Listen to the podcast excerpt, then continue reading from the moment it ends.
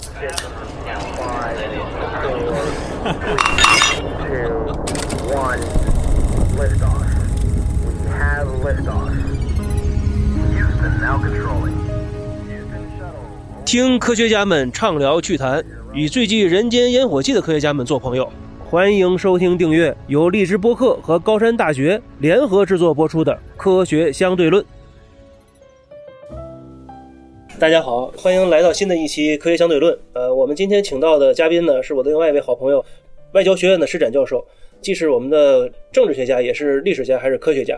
呃，那我今天呢，先把这个话筒交给我们的施展教授，让施展教授自己来介绍一下吧。呃，说这个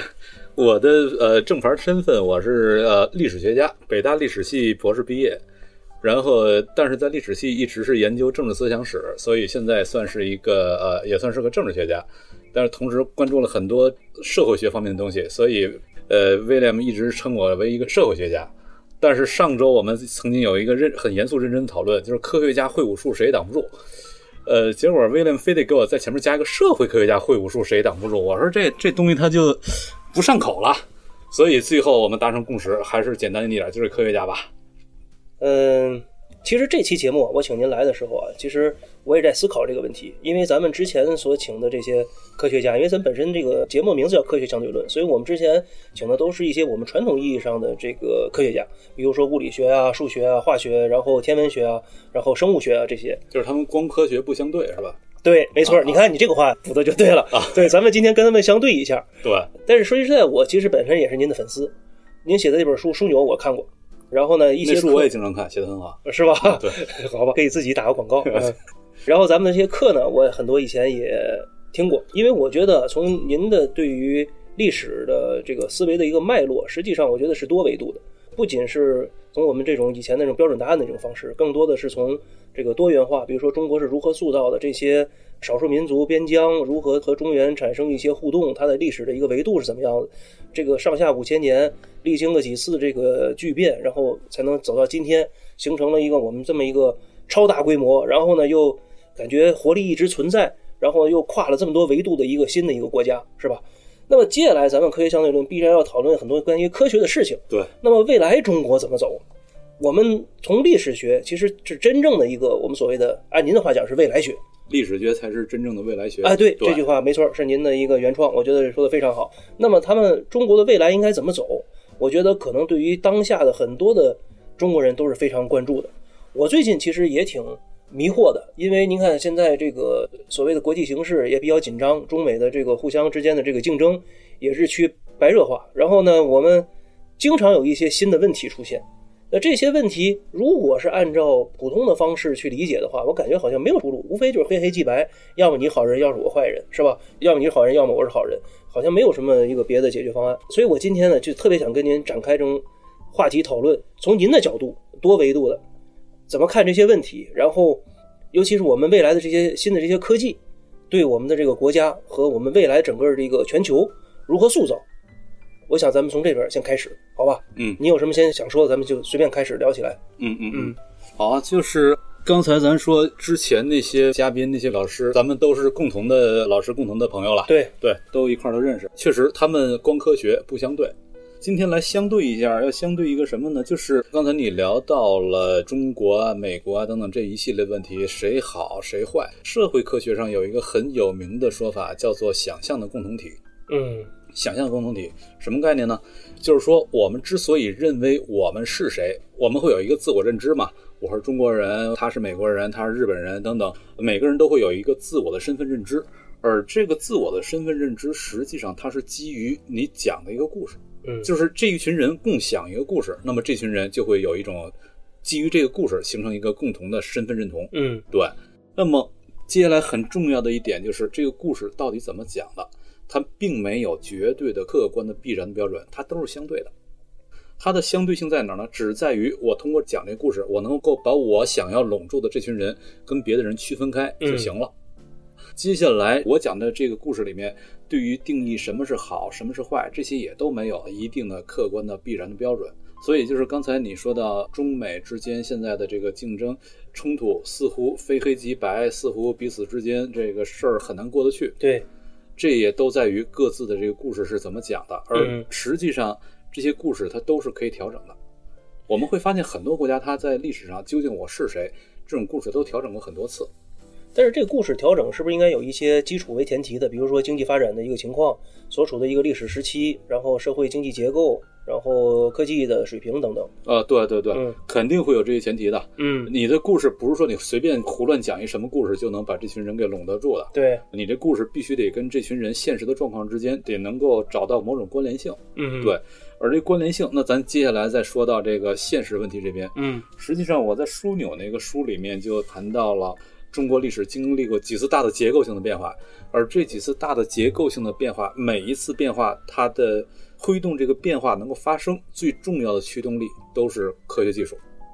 所以就是科学家会武术，谁也挡不住。就是你一旦科学家把这个能够转化成一个技术，对这社会形成一个极深刻的改变之后，嗯那真是谁都挡不住了，整个这秩序就完全变化了下去了。嗯就比如我在书里面讨论到的那几次大的结构性的演化，它所对应的技术，我简单的回顾一下。实际嗯上，咱们顺着那个，可以在基于这种历史经验，基于这种历史基础，咱们可以再反观一下当下会是这些新技术可能会带来什么样哎，的这变是化。一条很好的线哦。啊，很好的线索。，对，实际上每一次重要的这个历史的结构性的变化，它通常都是两种技术。两种技术的共同推动的结果，如果你单有其中一种技术还不够，两种技术分别是，就是咱笼统的说吧，生产技术，就比如现在你在做火箭这个事儿，嗯这也算是广义的生产技术，嗯对，一个是生产技术，生产技术一个重大的跃迁，它就会带来大量的过去所从来没有过的新资源，没有过的新资源，而这些新资源，它在这个社会当中不会是平均分配的，嗯并且很经常、很经常的是，过去的 loser 获得了这些新的资源。嗯因为过去的那些成功者，他们都被自己的成功的路径给绑定了，他是不会冒险到这个新的领域里面去尝试的。嗯嗯所以反倒是过去的 loser 他获得了新的资源，而且这个新资源的规模可能很大，嗯那就意味着过去的 loser 突然之间变得很富有，然后过去有 power 的人，这帮哥们儿他在新的这些资源当中他分配的很少，那么你的这个财富跟权力之间就不匹配了，这个社会就会出现不均衡，这是一个问题。嗯但是不均衡了，可是接下来我们该往哪个方向走？嗯该往什么方向去？怎么样重建这个均衡？那么这要需要第二种技术来支撑了。第二种技术就是知识传播技术。信息，对，知识传播技术、就是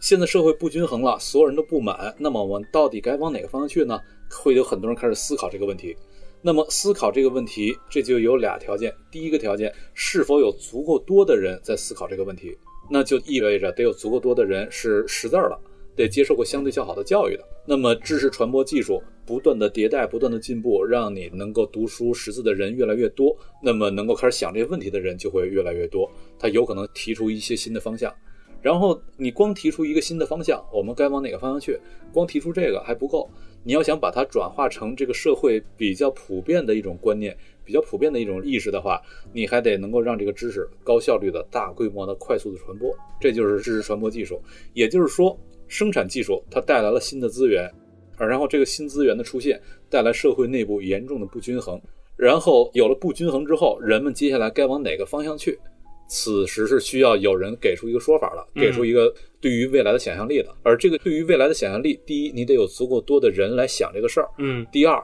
有人想出来之后，你得能够低成本的、比较大范围的、传播大出去规模地传播出去。嗯所以，生产技术和知识传播技术这两个加在一起，是推动你整个社会的不断往前迭代的一个过程。嗯我们看中国历史是这个样子，看西方历史实际上也是这个样子。所以像柏拉图说的对，其实人归根结底还是一个生活在理念世界，还是说是在我们共同想象出来的一个结构之下来进行生存的。我们必须找到一个共同点。对啊，实际上这就跟咱一开始那话题就连上了嘛。呃嗯，一开始那话题说人都是生活在想象的共同体当中的。，对，想象的共同体里面最重要一点是什么呢？我们要想象什么是一个值得追求的，我们要想象出一个价值出来，而价值本身实际上完全是基于人的某种想象。对，我们想象一个价值出来，虽然这个完全是想象的，但是虽然它是想象的，你会觉得这东西没根基，但有没有根基不重要，重要的是在于这个想象，只要它能打动你的内心，它会带来巨大的驱动力。实际上，人在真的行动的时候，人的驱动力根本不是理性，对人的驱动力完全是情感。 ，OK，接下来的问题就是靠什么东西能够驱动你的情感？那所以学说，你说这事儿真不真无所谓，关键是人愿不愿意信。对，嗯，愿不愿意信，而且这个信很多时候都谈不上信，有可能就是你内心里某种特殊的驱动力，你一种嗯特殊的兴趣，一种嗯特殊的爱好，就驱动着你非得要去干某个事儿。嗯，就比如你非得就想要移民火星，这个实际上从理性来说，反正我觉得这事儿不靠谱 啊。但是你有一个强大的内驱力，哥们儿就非得把这事儿干成。那么此时得靠这种内驱力，才能够把一个纯凭理性看上去很不靠谱的事儿，他才能没做错，成。你说太对。尤其我有这个方向之后，我还为他自己在找答案。对啊它为什么在意义上是存在的？为什对啊么对我们人类是有帮助的？对啊，嗯这答案有可能你最后就是自个儿蒙自个儿，这完全不重要。重要的是，只要有一答案，你只要能始终蒙得住自个儿，嗯你就会被驱动着不断的往前走。嗯，而这个过程当中，最后就算没去成火星，它一定会有大量的衍生性的收获，对这些收获是非常有价值的。没错。OK，那其实也回答了我其实最近困惑的一些问题。我们看西方的媒体的这个对最近中美冲突叙事的一些结构啊，一些表述方式，和我们国内是完全不一样的。对，其实已经完全脱离了到底什么是事实的基本的一个论调，都是在讲好像自己的自己的一种观点。对，实际上我在最近出的第二本书，再来广告啊，好对好好好破茧，对，啊，对，破茧这个书里面，我就专门讨论了这个话题。我说，实际上在那个近代以前，人们感觉今天的人会觉得那会儿的人愚昧，都是被宗教所驱使的。然后近代以来的人不愚昧了，我们开始被理性所驱动。但实际上，人被情感所驱使，这是一个人性当中永恒的一个东西。嗯只不过这个情感是披着还是没披着理性的外衣而已。嗯就是现代的这些，我们说用一套理性来论证我们自己的这个目标、这个价值，它是真正有根基的、有方向的。实际上，所有这些都是给你的情感披的理性外衣而已。真正意义上来说，它仍然是情感驱使的，嗯只不过披上理性外衣之后，它可以帮助你卸下很多心理包袱。，对，卸下心理包袱，你就可以觉得我自己是正义的，是这个理所当然的。对，嗯而且我是振振有词的。对，我卸下心理包袱，我就可以奋不顾身去追求了。嗯，你如果天天用理性来计算来什么的话，理性真正的功能实际上是计算，嗯我怎么样能够成本收益最好的去达到那个目标。但是你理性天天在那儿计算的话，计算的多了，你就很鸡贼了，是你就不会奋不顾身了。嗯，只有靠那种内在的那种情感驱动力，你才会奋不顾身的。对，确实是。我们现在其实生活在一个大时代，我们不管是看历史上有很多的这个朝代的更迭，或者是一个大变革的时期，我觉得它这种社会的动荡和整个的结构的一个变化，包括这些新技术的产生，肯定远远不能跟咱们现在这个时间相比。对，现在是速度迭代的极快。是，当我觉得，比如说，在我八几年、九几年在上小学、初中的时候，那感触到的可能是我们国家刚刚改革开放和这个西方世界相连接。对那时候好像是从一个我们小时候叫做黄色文明开始到这种蓝色文明相对接。可是现在你看，这个蓝色文明好像还没有对接明白了，互相还产生了很多矛盾了。突然之间又到了太空文明了，嗯又到了这种黑色的深邃的太空的这个文明了。嗯，接下来的这些新的一些技术，或者包括我们中国所具备的一些制造业的优势等等，这些会指引着我们向哪个方向去走呢？这里边有很多的对我困惑的一些东西。我们是不是在接下来的二三十年还能够从追赶到领先？我们有没有这个一个基础条件？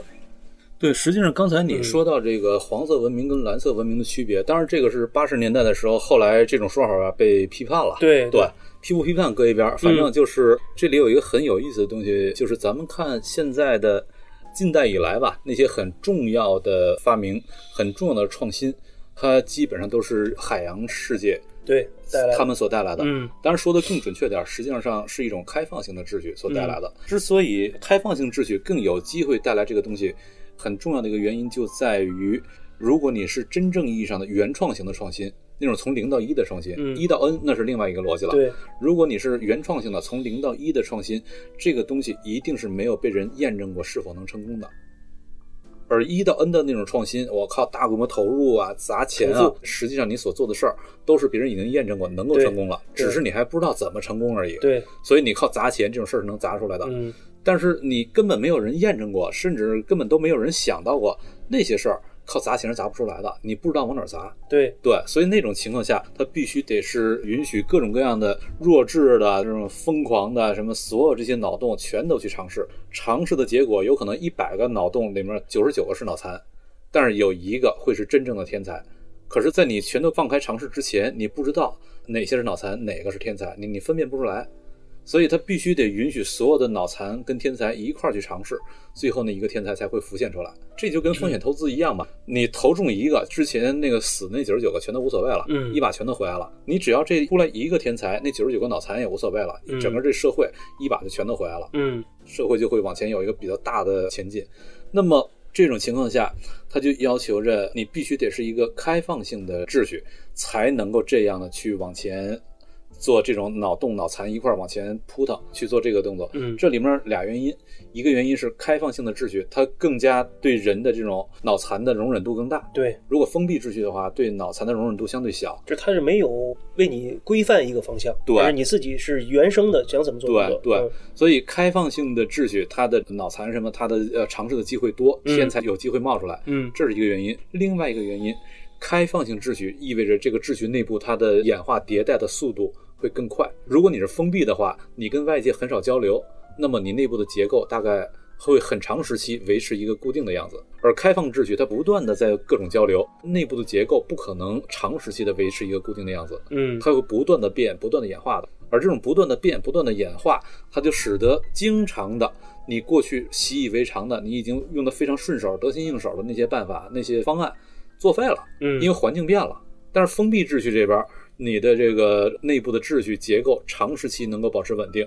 那就意味着你会一直用你得心应手的那些方法，对你没有任何创新的动力。对所以，开放性秩序，第一，它对脑残的容忍度大；第二，它内部的结构性的变化，它的速度远远大过封闭性秩序， ，OK，从而零到一的创新，在开放性秩序这边，它的机会更多。所以刚才你问你提到那个话题，就是中国未来的一个对嗯未来我们是否能够领先？是当然，我们有机会领先了。对只要我们也把自己呃融入到一个开放性秩序。是那中国人这么多，聪明的人这么多，而且就是像你这样想要上火星什么这种奇形怪状的、奇思妙想的人，也是你基数大嘛。那么这种奇怪的人一定多，奇怪的人多了，那天才的脑洞才会多。对，对其实，在人类的整个的，不管是在什么时期，他能够成大事儿的人，或者是天才的人，他的总体的这个比例是恒基定本的上呃是一个吧？正态分布的。哦，正态分布的，对，对也就是说，我们在这个碰没碰到这么一个转折的历史时点，可能是我们能够发酵、能够成功的一个关键。 对，最近好像我们离这个转折性历史时点好像越来越近了。就是最近这些年看这些创新技术，对，对，有本书《未来呼啸而来》，我最近读那个书，里面就提到，过去这十几年，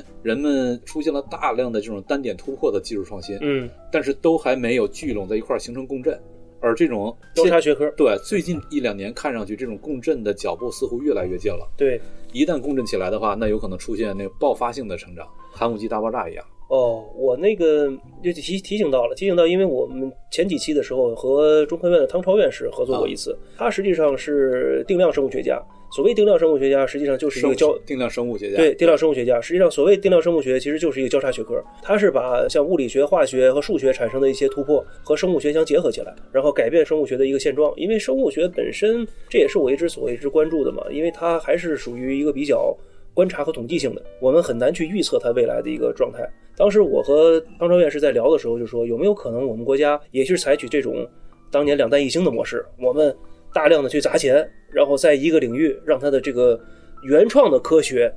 快速的这个这个所谓的逆袭逆袭美国这种可能性。汤院士的这个意见也是跟您是比较类似，他说。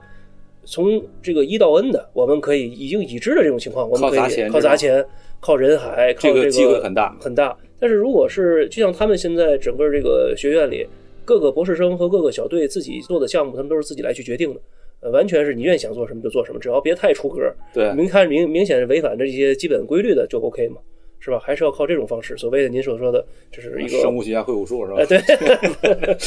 所有的学家都会武术，那种纯零到一的靠砸钱这个事儿，你不知道往哪儿砸，那嗯大概率你的钱全都是白扔了。那些就得靠一种开放性的秩序，它才更有机会成长出来。而且就是刚才咱们说到那个人，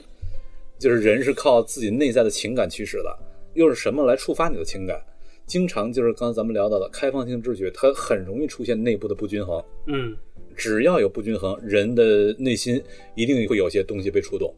嗯，所以就是开放性秩序里面，人被触动这种概率也更大。更大是吧？嗯，其实我觉得刚才您一上来说到这种所谓的理念世界和大家讲了一个共同故事是吧？首先我们必须承认我们是这个中国人，我们从小学的就是一个中国的故事，嗯所以说我的这个内心当中，我是感觉我们是很幸运也很自豪的一批人，嗯因为中国的这个五千年的历史，然后我们又经历过这么多的文明的一些冲突、融合，然后升级，到今天我们从一个可能中原上的一个小的一个部落，最后变成了一个包含着草原，然后高原，然后南方对大洋、沙漠这么一个综合性的一个大国家，是吧？对，是不是我们真的在全世界是最特殊的这种情况？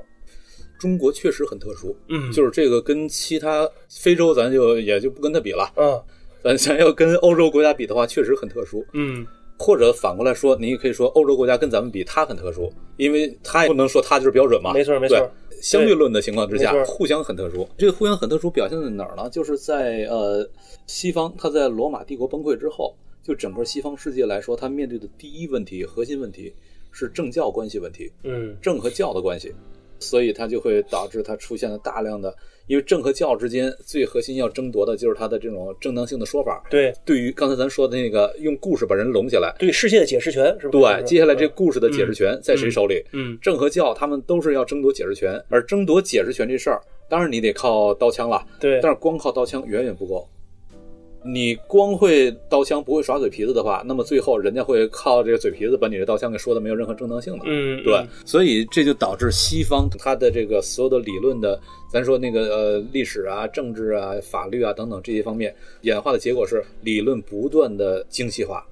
明对白了，而中国这边，我们在秦汉帝国统一之后，我们的核心问题根本不像西方一样，它是政教关系，咱们这边是农牧关系问题。嗯农牧关系问题，那核心就是一个战争问题。嗯，而战争，你要打战争的话，一个很核心的问题又是财政问题。嗯你怎么去征收到足够的财政能力支撑这么大的战争？对而你要有财政的话，接下来又得有一个治理问题，就对是我得把人组织起来，我去征收财政啊而且。好收这钱，对啊，这玩意儿所以收钱太困难了。嗯对啊，所以咱们这边就会形成在古代形成极其庞大的一套官僚系统。嗯，这套官僚系统在西方是到了很晚的时候才发展出来，对，它不需要这东西，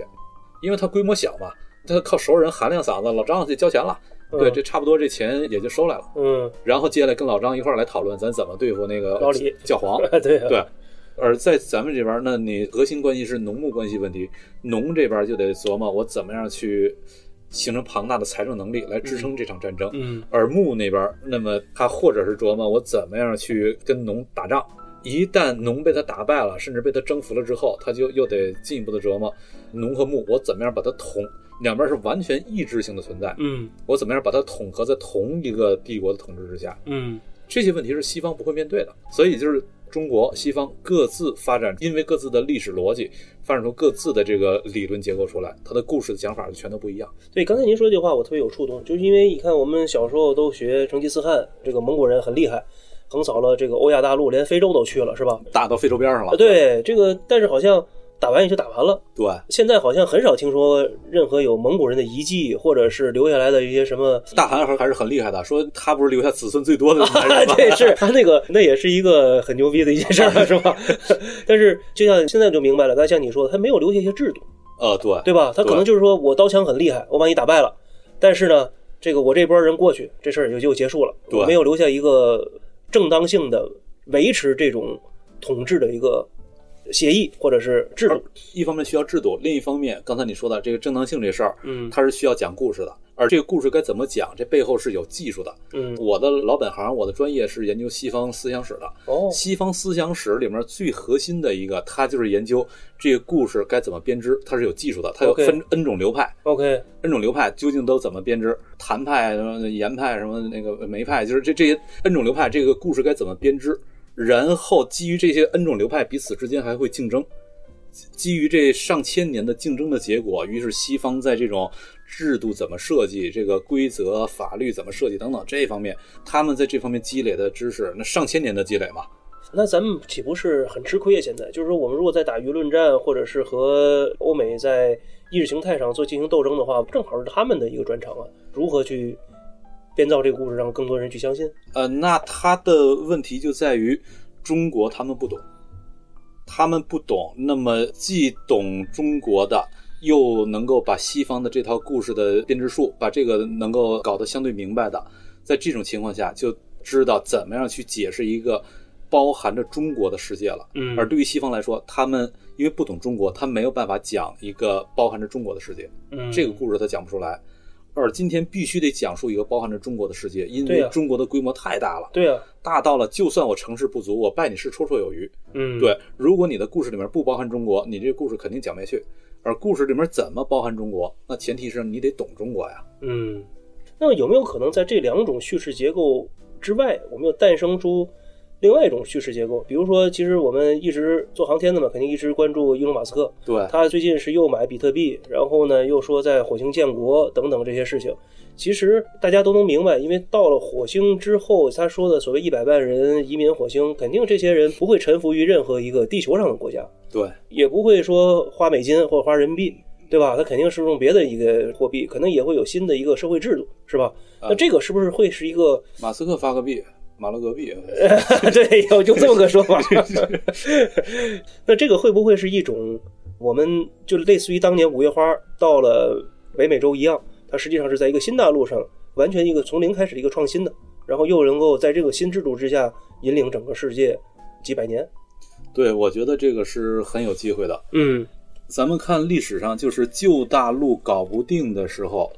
人们全都彻底陷入内卷了。在以往，在之前也内卷过，卷的结果呢，就是或者瘟疫或者战争，嗯然后人口大幅的减少之后，这问题就过去了。但是到了一四九二年的时候，通过发现新大陆的方式，当时也是旧大陆内卷了，对，然后那帮兄弟卷的不行了，然后到处找辙，最后误打误撞。哥伦布实际上是把这个地球给算错了，呃，是对他按照西班牙的纬度来算，觉得对这不大呀，我绕得过去啊，对，结果算错了，他就嗯于是这个傻人有傻福，对嗯呃撞上了美洲了，发现了。而只要发现新大陆，整个一个新的空间打开，就意味着咱们刚才前面说的那个新的资源会进来了。嗯新的资源进来，它又不是平均分配的，就意味着一方面很多过去的问题随着新空间的出现，很多过去的问题直接被取消了。问题不是被解决了，而是被取消了，嗯那问题就不存在了。嗯对，但同时它会冒出更多的新的问题，那么新问题、旧问题搅和在一块儿，人们开始爆发出新的、更多的战争，而战争实际上就是构建新秩序的一个很重要的一个推动力。 ，OK OK，对，爆发很多的战争。实际上，之前咱们还聊过，就是但是，那我也有一个疑问啊，你看，像中国其实也是一样的，在我们的历史上也是一个朝代一个朝代更替，也是一直在内卷，兴盛了一段儿，对吧？然后这个人口又到达了一个顶峰，然后开始又下去啊了，卷下了，对对，一直是这样，对吧？但是你看，我们也是在这片土地上会越来越大，这个帝国的疆域也越来越大，人口也会越来越多，但是我们并没有发现新大陆，对是吧？对。这个怎么解释呢？发现新大陆，一方面是哥伦布他这个傻人有傻福啊，嗯但是另一方面他很有意思的是，之前我曾经讨论过这个问题，嗯，就是很多人说郑和比哥伦布远航早了将近一百年，对，九十年好像，对，早了将近一百年，然后结果也没有发现什么。如果郑和走得再远点儿，有可能郑和就能发现了，就能发现。嗯，对对我说这事儿根本不靠谱，对，无论是从这个商业上还是从这个技术上都不靠谱。咱先说商业上，商业上当时明朝有钱啊，那么你出去远航，你必须得能够赚钱，你这事儿才可持续。嗯明朝有钱，明朝往外航行去的地儿都比你穷，嗯，实际上这事儿不可持续嘛。对，你到穷地儿你赚不着钱啊，是，对啊，这事儿不可持续。而当时欧洲很穷嘛，对，欧洲往哪儿航行它都能赚钱，对，所以这事儿从商业上可持续。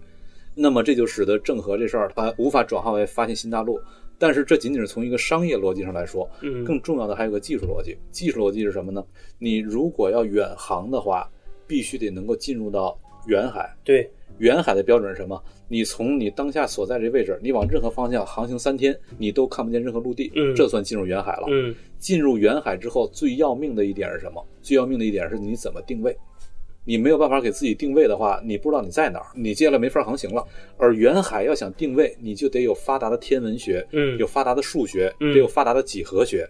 这些都是你在海上定位的一个嗯基一础个前提，对基础。嗯，而咱们是有九张算术，对，九张算术跟那种远海能够定位所需要的那种几何精度数学嗯什么那是两回事儿。是的，是的，对，所以就是我们看郑公公他的这个航行，基本都是贴着海岸线走，他最多离海岸线开出一点儿，我嗯往回开一天之内，我肯定能看得见陆地。对，对，那在这种情况下，他无法深入远海的话，嗯他就不可能发现新大陆，因为嗯你要发现新大陆，必须得能够深入远海。这又是跟咱说的这个科技这事儿连上了。对，到这儿，那就是科学家会武术，你才能往远处走的。我们能够在，但是我们能够做很大的船，对吧？但是这只是在技术方面，但是说在原创了，比如说像几何学或者是这个数学的这些非常基础的一个领域的话，当时确实还是不如欧洲的。对，因为你原创了船，船是能下海，但是对你到底能航多远，又跟你定位能力有关。嗯而定位能力，这首先它不是一个你的造船能力，它首先是你的一个数学能力。嗯，嗯，这个其实又给现在的一个所谓的之前是大航海时代，现在属于一个大航天的时代，我觉得又罩上了一层，就是说我们虽然也可以做这么大的火箭，我们可能也许有这么大的一个推重比，我们可以把很多载荷发上天空去。嗯，如果我们不在基础科学上，或者是在一些基础制度上进行这些创新的话，可能我们到了这个火星还是会落后。也就是证明你去过，你可能在那儿很难建设了。对，因为到那儿嗯建设的话，这是需要规范的，对，你需要有你的规则构建能力。对而规则构建能力这一方面，目前咱必须得认，西方比咱们还是要强。嗯，对，嗯，